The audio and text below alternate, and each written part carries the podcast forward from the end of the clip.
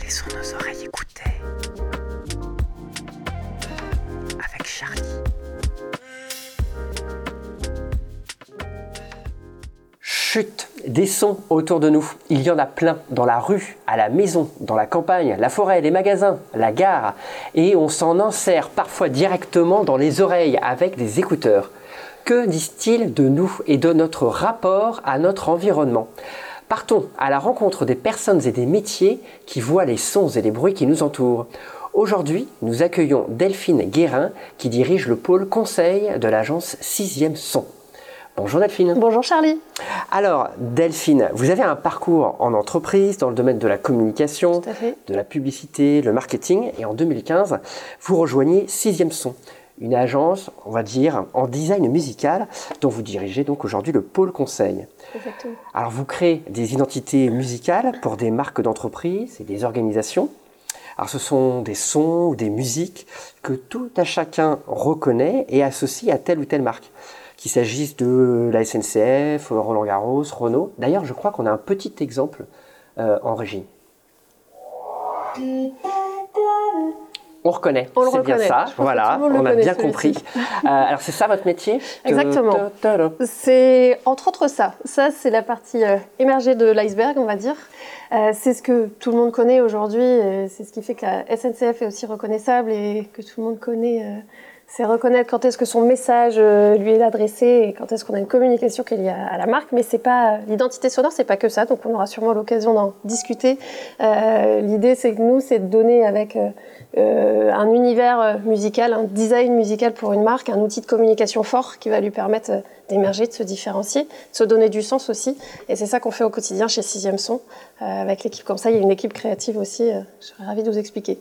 Alors justement, la différence entre design sonore Ouais. et design musical, c'est pas la même chose? Il y en a un dans lequel il y a une mélodie? En fait, c'est, on est d'accord, c'est quand même, ça fait partie de la même famille euh, globalement, mais le design sonore est plus au sens industriel, même si euh, par, ex- par expérience on commence à se rendre compte qu'il commence à évoluer et qu'il commence à être lié à quand même quelque chose d'assez identitaire pour les marques. Mais à la base, le design sonore, on part vraiment euh, de son industriel. C'est même jusqu'au son de la porte qui claque ou ce genre de ce genre de son là. Le design musical, c'est comme je commençais à évoquer tout à l'heure, c'est plutôt vraiment un outil de communication. Euh, c'est euh, on n'imaginerait pas une marque sans une charte graphique, sans un logo, ce genre de choses. C'est la même chose, on donne les mêmes outils pour communiquer euh, à une marque grâce au design musical. Et au cœur de tout ça, vous avez l'identité sonore qu'on crée pour, euh, pour nos marques. Est-ce est-ce que c'est un, un- un phénomène euh, qui, a, qui a évolué depuis, euh, alors si on se met sur une grande échelle, hein, sur des dizaines d'années, est-ce qu'il y a plusieurs dizaines d'années, en fait, c'était quelque chose qui était aussi important que- qu'aujourd'hui? Ben, en fait, il a évolué. En fait, c'est- côté identité sonore et le, le design musical, il a évolué, mais il a toujours un peu existé au sens où, euh, à l'époque, on avait euh, ces, ces- musiques un peu, ce qu'on appelait les lessiviers, qui vous répétaient euh, voilà, les, les- pubs de lessive ou de mercurochrome, on avait l'habitude de ça, qui étaient sur des choses vraiment, on parlait plutôt dans l'impact. Et euh, au fur et à mesure des années, alors déjà les entreprises se sont rendues compte qu'on ne pouvait pas rester muet. Euh, on a aujourd'hui de plus en plus bah, de podcasts, justement, beaucoup de radio, beaucoup de contenu en fait, où il est hyper important pour les marques de pouvoir se différencier, de faire la différence euh, même par rapport, à, enfin dans un tunnel de, pub télé.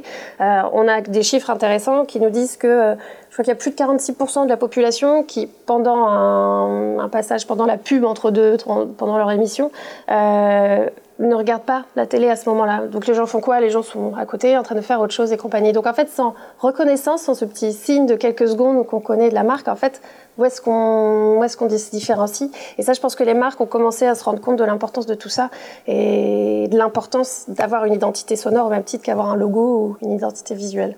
Donc ça concerne, on comprend bien en fait la publicité. Vous donnez Ouais. l'exemple en fait à la télé ou à la radio, mais c'est pas que ça, parce que par Pas exemple que, le, son qu'on a entendu tout Ouais. à l'heure, euh, qui évoque les chemins de fer, Tout à fait. euh, voilà, c'est- on, le- on l'entend aussi euh, dans d'autres environnements. Exactement. En fait, quand on, on explique l'identité sonore, euh, on a une sorte de noyau central, on va dire. On crée un univers musical qui derrière pour donner justement, en fait, c'est pour aussi apporter pardon, de, la, cohérence à une marque.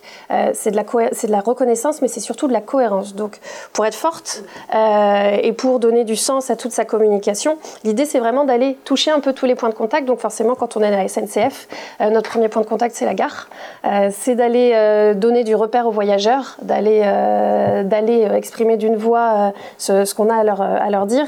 Et de la même façon, ça peut être aussi en téléphonie. Demain, vous appelez votre opérateur téléphonique, il est logique, il est aussi plus fort d'une matière de communication et d'image de marque d'avoir le même euh, univers que vous soyez en téléphonie, sur votre pub, en radio ou sur euh, tous les supports possibles et imaginables.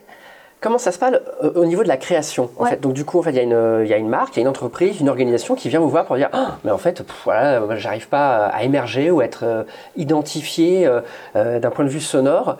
donc on, on, vient vous voir. Comment ça se passe? Vous avez une boîte à outils, puis alors vous, vous tirez au hasard. Tiens, alors là, comment, eh ben Non, justement, c'est la, la confusion qu'il peut y avoir par moment chez certaines marques, c'est de penser que il suffit de prendre une musique, n'importe laquelle, de la mettre parce que je l'aime bien, parce qu'elle me correspond, parce qu'elle est moderne, parce que voilà, et j'ai envie de l'associer à ma marque. Et en fait, nous, chez, chez Sixième Son, l'accompagnement qu'on a, il est dans un premier temps un rôle de, conseil et de stratégie, où en fait on accompagne nos, nos clients dans la compréhension d'abord du contexte dans lequel ils sont. Donc c'est le contexte interne, donc comprendre leur historique aussi à eux par rapport au son, euh, comprendre ce qu'ils sont aujourd'hui, comprendre les valeurs euh, que la marque euh, développe et a envie de développer dans les années à venir, et de comprendre aussi le contexte. Donc la première étape, on va dire, quand on vient nous voir, c'est d'abord de comprendre tout ce qui se passe, ce, ce qui se passe notamment chez les concurrents, pour derrière pouvoir voilà, un peu délimiter comment on va pouvoir leur permettre bah, justement de se différencier et d'émerger comme on en parlait tout à l'heure. Et forcément, à la suite de ça, on part dans la phase créative euh, où on travaille. Donc, euh, chez Sixième sur la particularité qu'on a, c'est qu'on a une équipe de créatifs qui sont euh, dédiés et intégrés directement à l'agence. Donc, on travaille au quotidien avec eux. et à partir de ça, on va commencer à aller explorer euh, des pistes créatives. On va aller explorer des textures, des sons, des choses qui derrière vont donner un peu cette boîte à outils qui va correspondre à la, à la marque.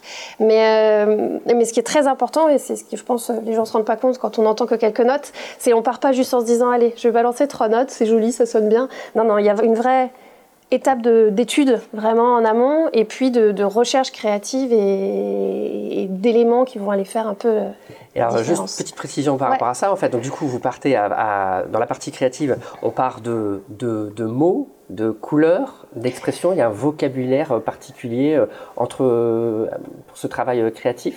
Eh ben c'est la force de nos équipes créa et je pense aussi de, l'équipe conseil en fait qui travaille chez Sixième Son. C'est le rôle de l'équipe conseil, c'est d'essayer de transformer des termes qui sont très marketing en général, parce qu'on vient, le client nous donne une belle plateforme de marque qui est souvent des termes très, très marketeux, euh, et essayer de les, traduire sur euh, bah, des émotions, sur euh, des notions qui seront plus faciles à les traduire en musique. On part par, par une phase qui est exploratoire de rythme, parce qu'on ne dit pas la même chose si on est une marque qui va en avant, mais qui n'a pas envie d'être trop rapide, mais qui a envie d'être un peu rassurant. On n'est pas dans la même chose si on est une, marque qui a envie de faire rêver. Donc, c'est toutes ces choses-là qui vont aller après se traduire en musique sur des termes de tempo, de typologie d'instruments et, compagnie. Donc, c'est notre rôle entre équipe conseil et équipe créative de trouver le bon langage pour, euh, pour que l'équipe puisse après produire après des identités sonores. Comment on devient euh, designer sonore? Il y, a, il, y a, il y a, une formation Il n'y a pas d'école. aujourd'hui, euh, aujourd'hui, il n'y a pas d'école. Euh, on, a, on a la chance d'avoir une équipe remplie de talents différents qui ont tous des sensibilités ou des spécialités différentes. Vous allez avoir des compositeurs, des personnes qui seront plus basse, batterie, d'autres qui ont plus été dans de la production. Et c'est la combinaison d'un peu tous ces talents qui font qu'aujourd'hui, bah, on arrive à avoir cette force-là chez Sixième Son. c'est les inspirations de chacun, leur capacité, euh, ils ont une capacité énorme à, s'adapter, à savoir euh, rebondir, à avoir des idées et se renouveler, et à travailler ensemble, qui est plus important, c'est cette collaboration aussi qui fait tout ça. Mais il n'y a pas de formation euh, qui vous apprend tout ça. merci beaucoup.